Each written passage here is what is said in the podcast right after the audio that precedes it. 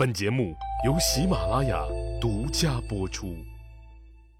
上回说到呀，说刘邦大军智取了瑶关，攻破蓝田，一直打到了坝上。老李上期节目说过，这坝上呀，就是现在的西安市东部地区，也就是我们常说的白鹿原。这个地方离咸阳也就百十里地了。在这坝上呀，有一个人正在静静的等着他们。这个人凝结着大秦帝国所有人的希望，他就是大秦帝国最后的上将军义略，准备在坝上与刘邦进行最后的决战。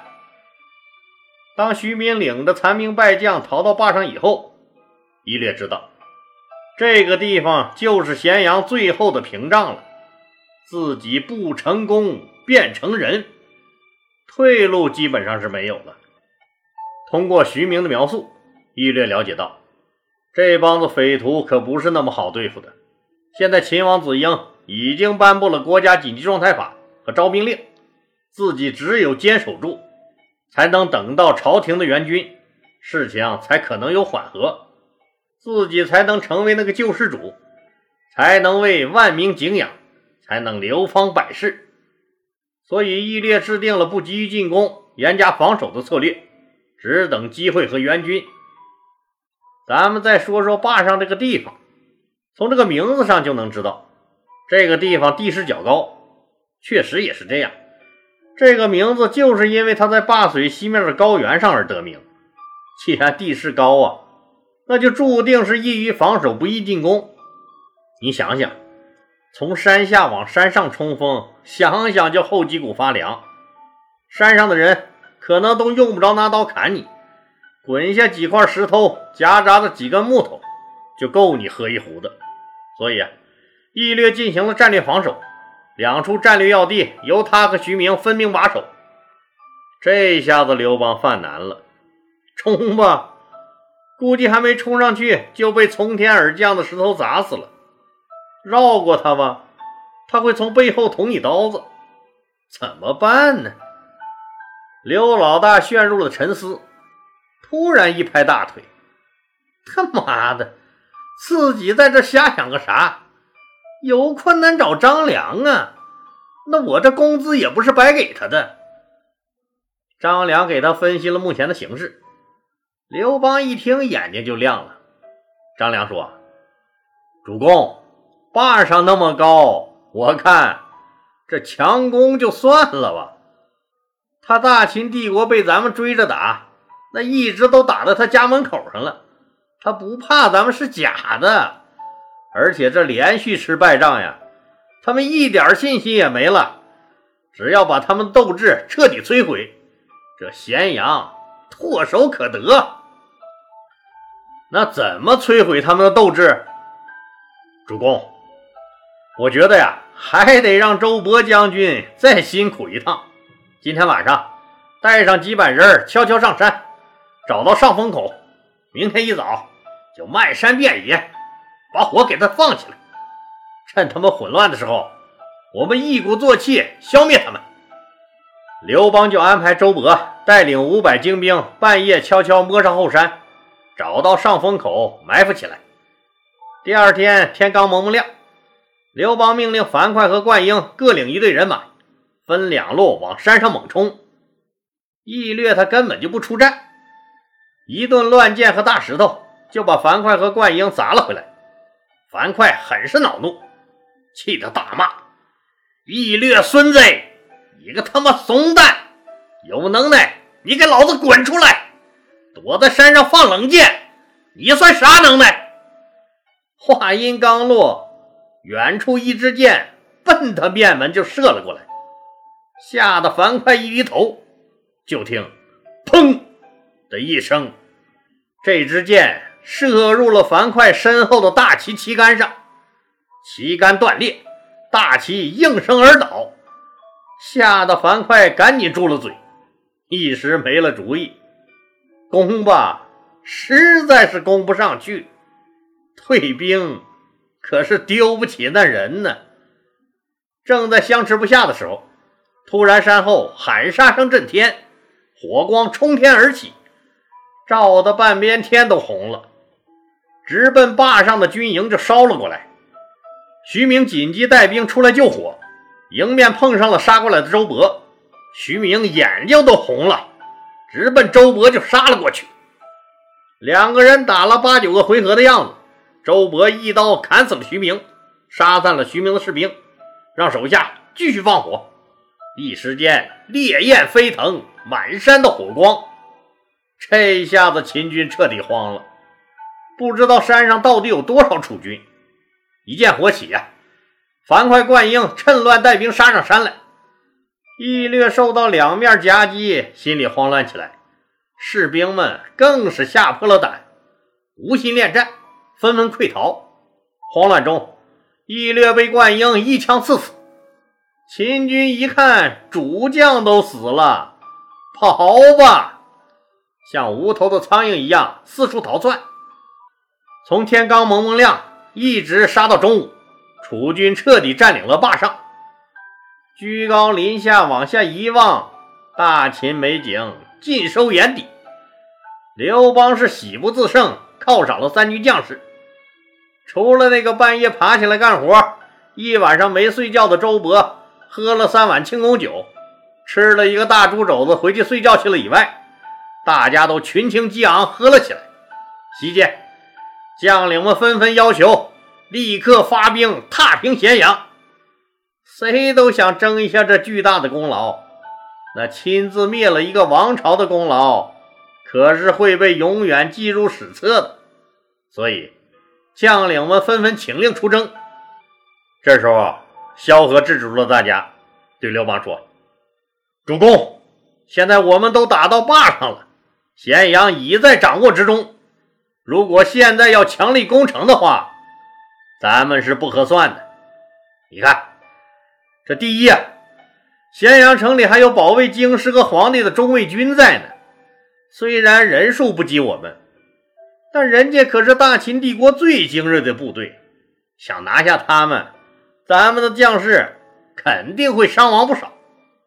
那兄弟们跟着咱们闹革命，不都是为了更好的一个前程吗？千辛万苦打到这儿，他马上就要分果果吃了。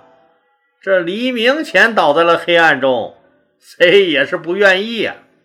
这第二啊，一旦刀兵相见，那咸阳城里的老百姓可就遭了殃了。既然咱们打着仁义之师的招牌，那装我们也要装到底吧。所以啊，我觉得吧，咱们就暂时屯兵坝上，派出使者去咸阳，招降秦王子婴，小以厉害，告诉他。不投降就屠城，到时候王公贵族和百姓一个不留。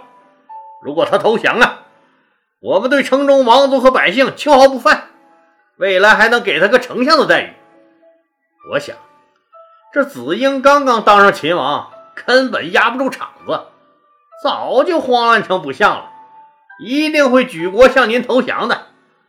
那一旦他投了降了，那大秦帝国的百姓就是您的子民了，您对他们秋毫不犯，百姓们一定会感念您的恩德，拥护您的统治的。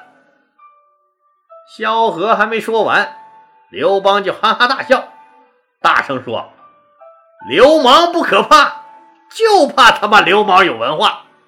你们要是当年像老萧一样，多读几本书不就好了？你们就知道打打杀杀，你。”他用手指着樊哙，大笑道：“你个臭杀狗的，现在学会杀人了是不是？就知道一味的杀杀杀。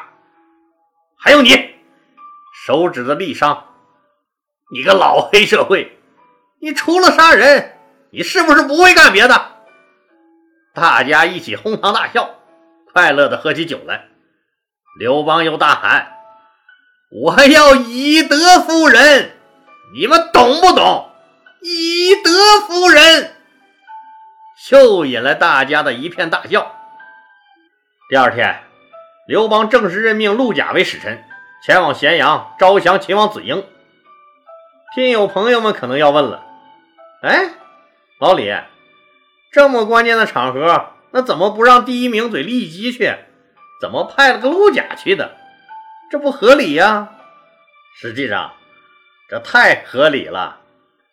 首先，陆贾的帅，陆贾的风度翩翩，立即就比不上。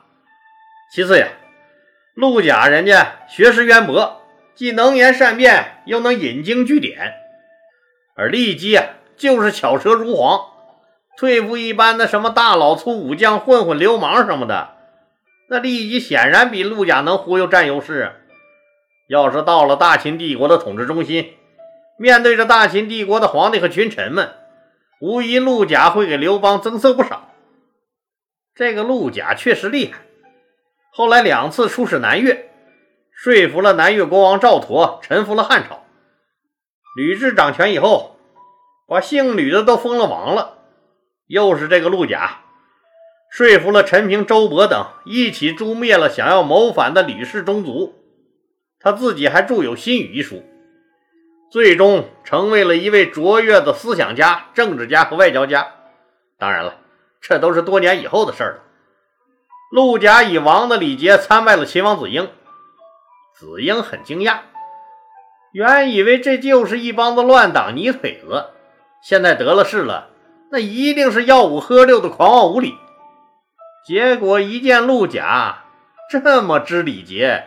又风度翩翩、博学多才，对刘邦可就产生了新的看法了，也导致了他最终选择了投降。陆贾是这么说的：“陆贾说呀，我们沛公奉楚王之命，西行讨伐暴虐的大秦，现在四十万大军已经屯兵霸上了。沛公仁慈，不忍伤及您的家族和百姓，所以派我前来。”劝您不要执迷不悟，这天下的形势已经很明朗了，你也没有更好的出路了。子婴大声说：“我先祖历经几代才得了这天下，我怎么会让他毁在我手上？况且我咸阳现在是要兵有兵，要粮有粮，这大秦帝国的基业怎么能轻言放弃？”拼死一战，这胜负还说不定呢，怎么就我出城投降？陆贾仰天大笑，哈哈哈哈哈！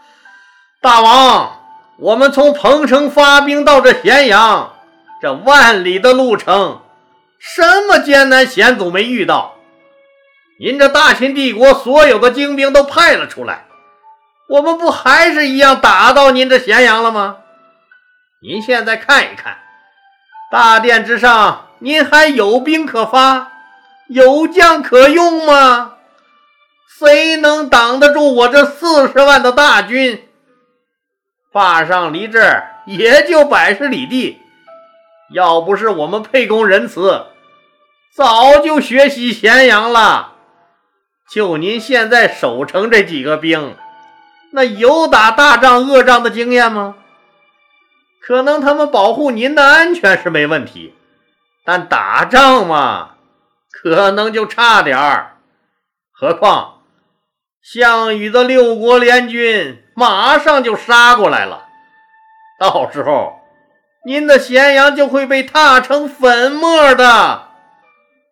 陆贾看了看子婴，接着说：“你们大秦帝国自得了天下以来。”横征暴敛，东征西伐，老百姓早就怨声载道，群情激愤了。你们又自乱朝纲，阉狗当道，欺辱百姓。您不觉得您欠百姓的已经够多的了吗？现在还想让文武百官和百姓给你们再当炮灰，您不觉得过分吗？我们沛公可是说了，您要是知悔过，举城投降，将会保住您的王侯之位。您要是不思悔改，那执意要飞蛾扑火的话，他也成全您。咸阳城破之日，也就是城中所有人的死亡之时。子婴低头不语，底下群臣议论纷纷。这些个大臣们也现实的很呀。那刘邦都打到家门口了，他们都是宁愿坐在黄金上哭，也不愿坐在瓦片上笑的主，更别说让他们去战场杀敌，白白送命了。什么舍生取义、忠君报国，那有这个觉悟的，早就被赵高杀光了。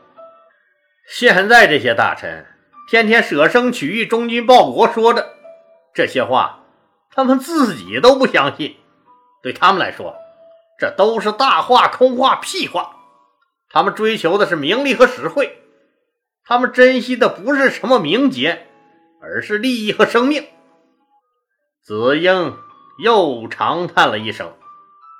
这时候，一个大臣出班奏道：“大王，这天下的形势已然明朗，大秦帝国已经走到头了。